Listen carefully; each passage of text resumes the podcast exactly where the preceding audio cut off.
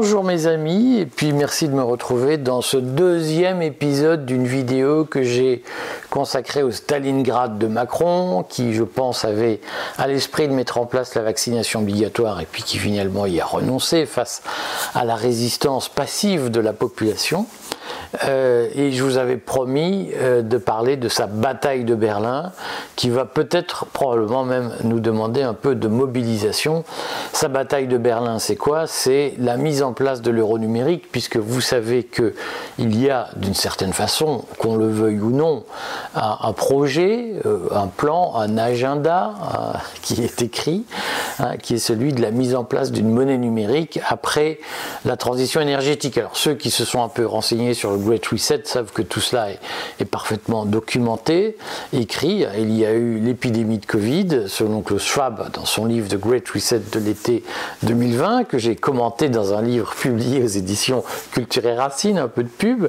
Donc, en juillet 2020, Klaus Schwab nous explique qu'il y a un acte 1 qui est euh, l'épidémie de Covid, il y a un acte 2 qui est le grand plan de transition énergétique qu'on voit se mettre en place avec les pénuries d'électricité, de carburant, les coupures, probablement un passe carbone qui sera mis en place euh, plausiblement en 2023. En tout cas, je, pense que cette idée va commencer à germer, à être développée, distillée selon la technique de curiassage que j'avais évoquée dans la chaîne YouTube antérieure qui a été censurée par YouTube. Euh, mais si vous voulez, je vous reparlerai du curiassage comme technique de gouvernement. Et puis l'étape 3, ce sera la mise en place de l'euro numérique. J'ai consacré euh, récemment un article dans le courrier des stratèges sur cette question de l'euro numérique, le, Conseil européen c'est-à-dire l'instance qui réunit les chefs de gouvernement de l'Union européenne, doit trancher en septembre ou octobre 2023 sur le lancement de l'euro numérique à partir de 2024, mise en place définitive en 2027. Euh, cet euro numérique remplacera l'euro actuel, c'est-à-dire que l'euro numérique, c'est le grand remplacement de la monnaie papier, hein, et qui très largement déjà n'est plus en papier. C'est son grand remplacement par une monnaie virtuelle qui sera calquée sur la blockchain. je ne pas vous perdre dans des choses trop techniques, mais donc qui permettra à la Banque centrale de suivre où se trouve chaque jeton, chaque euro euh, qu'elle aura fabriqué, qu'elle aura produit. Mais à la différence des crypto-monnaies et de la blockchain, la Banque centrale va centraliser le suivi de ces euros et donc pourra décider de leur avenir. On dit qu'en Chine, puisqu'il y a évidemment en même temps un projet de yuan numérique, comme il y a un projet de dollar numérique, tout cela est centralisé par euh, la Banque internationale des règlements, la Banque des règlements internationaux, la BRI. Euh, mais il y, a tout un tas de pays qui ont des projets de monnaie numérique, mais en Chine, il est question de faire un yuan qui aurait une durée de vie limitée, c'est-à-dire que vous ne pourriez pas l'épargner plus de six mois, et donc vous ne pourriez pas vous constituer une épargne de précaution ou même un patrimoine qui vous permettrait d'être indépendant de l'État. Hein. il faut comprendre que ce fameux État qui nous protège, que tous les gens de gauche adorent comme euh, une protection pour tout le monde, ce fameux État est en réalité un, organe d'oppression hein, euh, qui, à travers la monnaie, va permettre de, faire du crédit social au quotidien et de débrancher les dissidents qui ne seront pas d'accord avec le système. C'est ça qui se prépare et ce sera une forme de coup d'État, de putsch, hein. ce sera un putsch monétaire. Je considère qu'à l'été 2021, nous avons vécu un putsch institutionnel avec une rupture de cette pierre angulaire de la démocratie libérale qui est la protection du droit des minorités.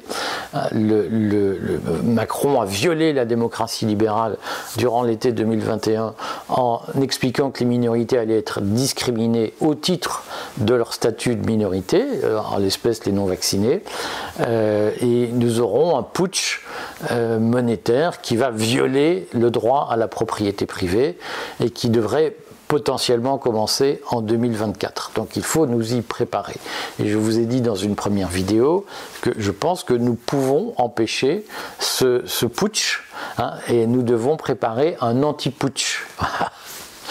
Euh, et je voudrais aujourd'hui vous dire quelques mots et vous expliquer comment le courrier des stratèges et l'association Rester Libre vont euh, petit à petit mettre en place une logique, déployer une logique d'anti-putsch, de, c'est-à-dire de structuration démocratique par le bas, par l'ordre spontané de la société, comme disait Friedrich Hayek, pour empêcher euh, l'État de pouvoir nous battre comme il nous a battus. Nous avons été défaits par surprise durant l'été 2021.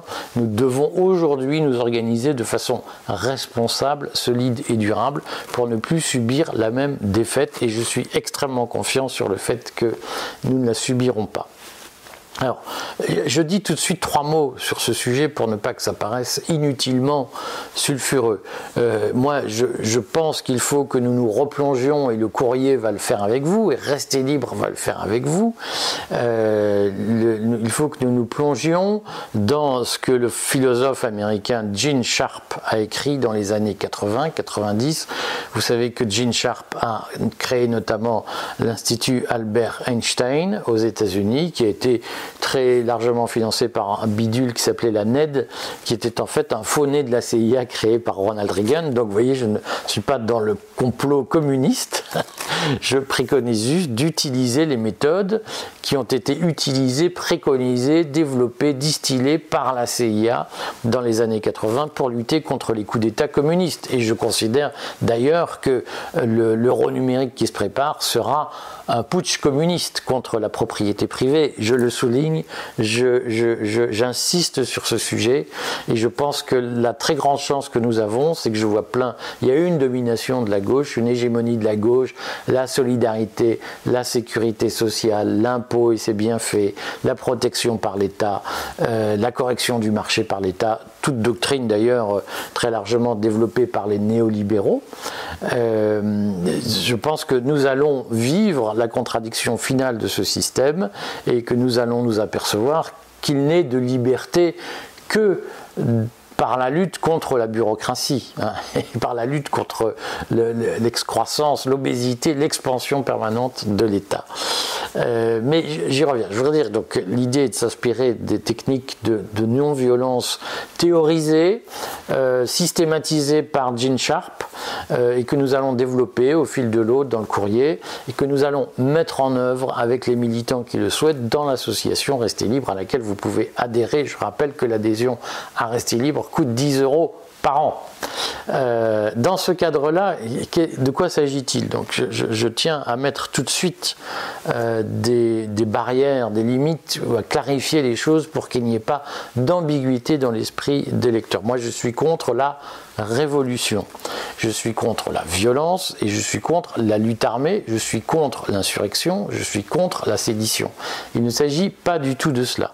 Moi, vous savez, je suis pour la sécession, c'est-à-dire que je considère que lorsqu'on n'est plus d'accord avec un système, on doit s'en retirer, et tant pis si nos pères n'apprécient pas, hein, nous désapparient, euh, tant pis si nos pères n'apprécient pas ce retrait, nous n'avons plus à participer à un système qui n'est pas le nôtre et qui est construit contre nous. Euh, mais il se trouve que ce système vient nous chercher par de l'oppression et donc nous devons organiser non pas une révolution mais un anti-putsch totalement pacifique totalement légal et totalement respectueux des principes démocratiques et du bloc de constitutionnalité qui existe en France. Hein. Donc il ne s'agit absolument pas de, lutter euh, de façon illégale et de recourir à des méthodes qui seraient répréhensibles ou d'appeler à une révolte contre les lois. Nous appelons simplement à respecter les grands principes généraux du droit, le bloc de constitutionnalité, les principes fondamentaux reconnus par les lois de la République, les libertés fondamentales, la Déclaration des droits de l'homme et du citoyen de 1789. C'est ça le fondement de notre logique. Et pour ce faire, il y a deux façons de, lutter, si vous voulez, de mon point de vue. Il y a de façon légale de lutter, il y a le vote, mais on voit bien que euh, les institutions de la Ve République ne permettent plus une représentation légitime satisfaisante de la diversité des opinions en France, et il y a euh, la sécession, c'est-à-dire à un moment donné l'organisation par le bas de la société pour préserver ses libertés malgré la bureaucratie, malgré euh, la caste qui essaye d'utiliser l'État à son, à son profit pour opprimer euh, la population. C'est ça la logique. Donc vous allez voir, je vais publier sur le courrier des stratèges les actions qu'avait recensées Gene Sharp et vous allez voir qu'il s'agit à chaque étape de ne faire qu'appliquer la loi et de ne surtout pas violer la loi et d'agir totalement pacifiquement et de surtout ne pas recourir à la violence. L'enjeu, si vous voulez, n'est pas seulement de nous organiser pour aujourd'hui, il est dans les conditions d'aujourd'hui, il est de nous organiser pour demain dans les conditions de demain. Et donc, euh, on peut penser que euh, le, régime macroniste euh, est, officiellement, selon le cartel des médias subventionnés, est un régime que les Français trouvent populaire. Ah, il paraît qu'il y a 30%, 35% de Français qui, qui trouvent que Macron est un bon gars. Euh, il y a même des gens qui, paraît-il, ont voté pour lui. Euh, et, donc nous sommes sommés de considérer que tout va bien en France. J'ai même entendu avant les élections présidentielles de 2022 des gens me dire mais Macron ne fait pas.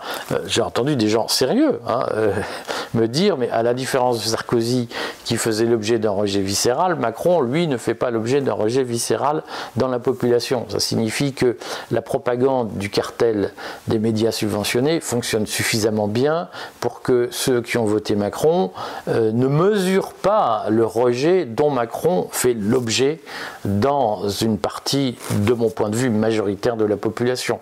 Et je pense que ce rejet, le rejet de Macron, est beaucoup plus viscéral que le rejet de Sarkozy.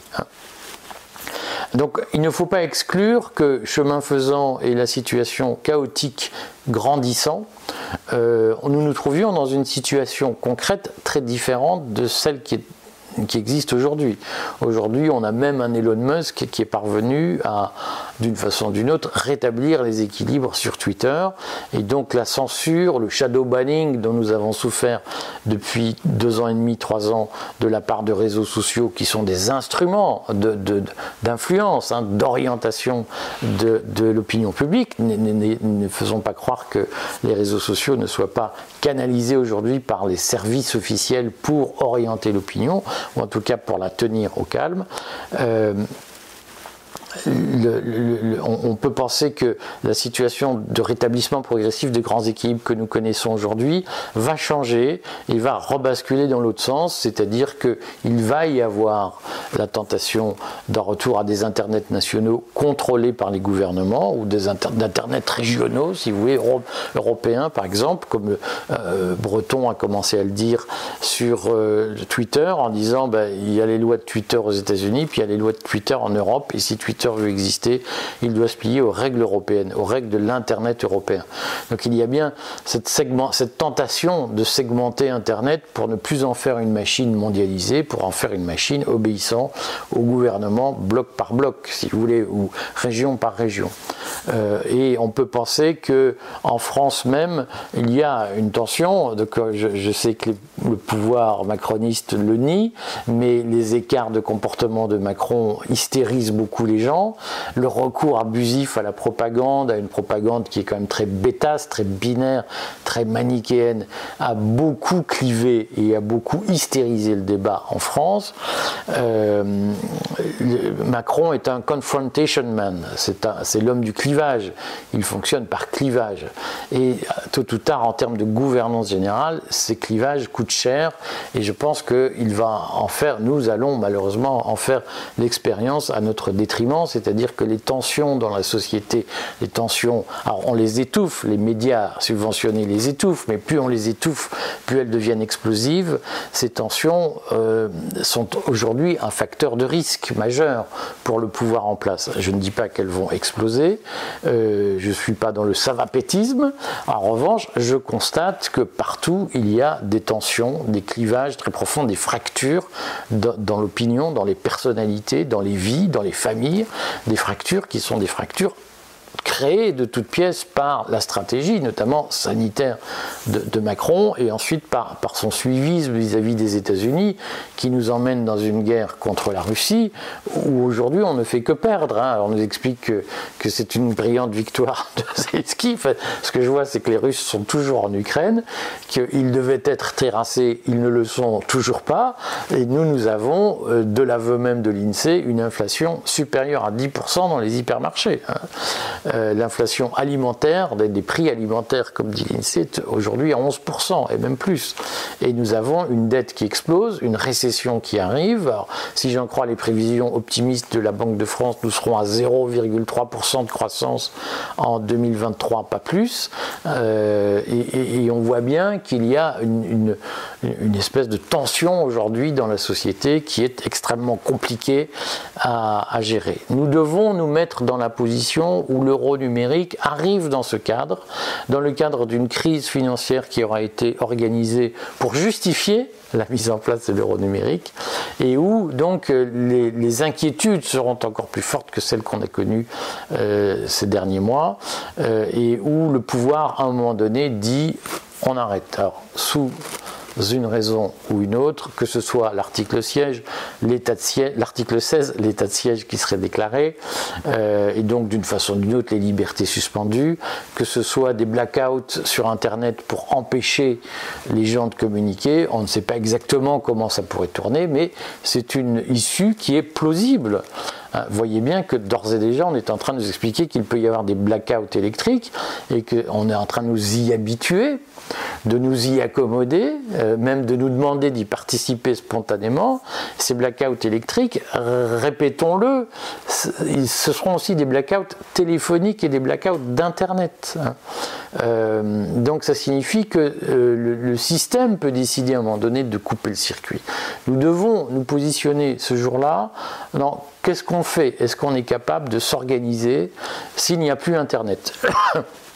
Et la préconisation que je fais est d'utiliser l'année 2023 à nous structurer euh, par des groupes locaux, amicaux, sereins, qui n'ont rien de caché, mais des groupes qui seront capables d'entretenir des liens de communication et donc de s'organiser même s'il n'y a plus Internet. C'est ce que j'appelle le plan de continuité dans la clandestinité. Le mot de clandestinité peut être un peu excessif, mais l'idée, vous l'apercevez, c'est que le jour où les communications publiques sont interrompues, les communications numériques sont interrompues, nous devons savoir quoi faire pour ne pas être désorganisés et pour ne pas être en proie au pire.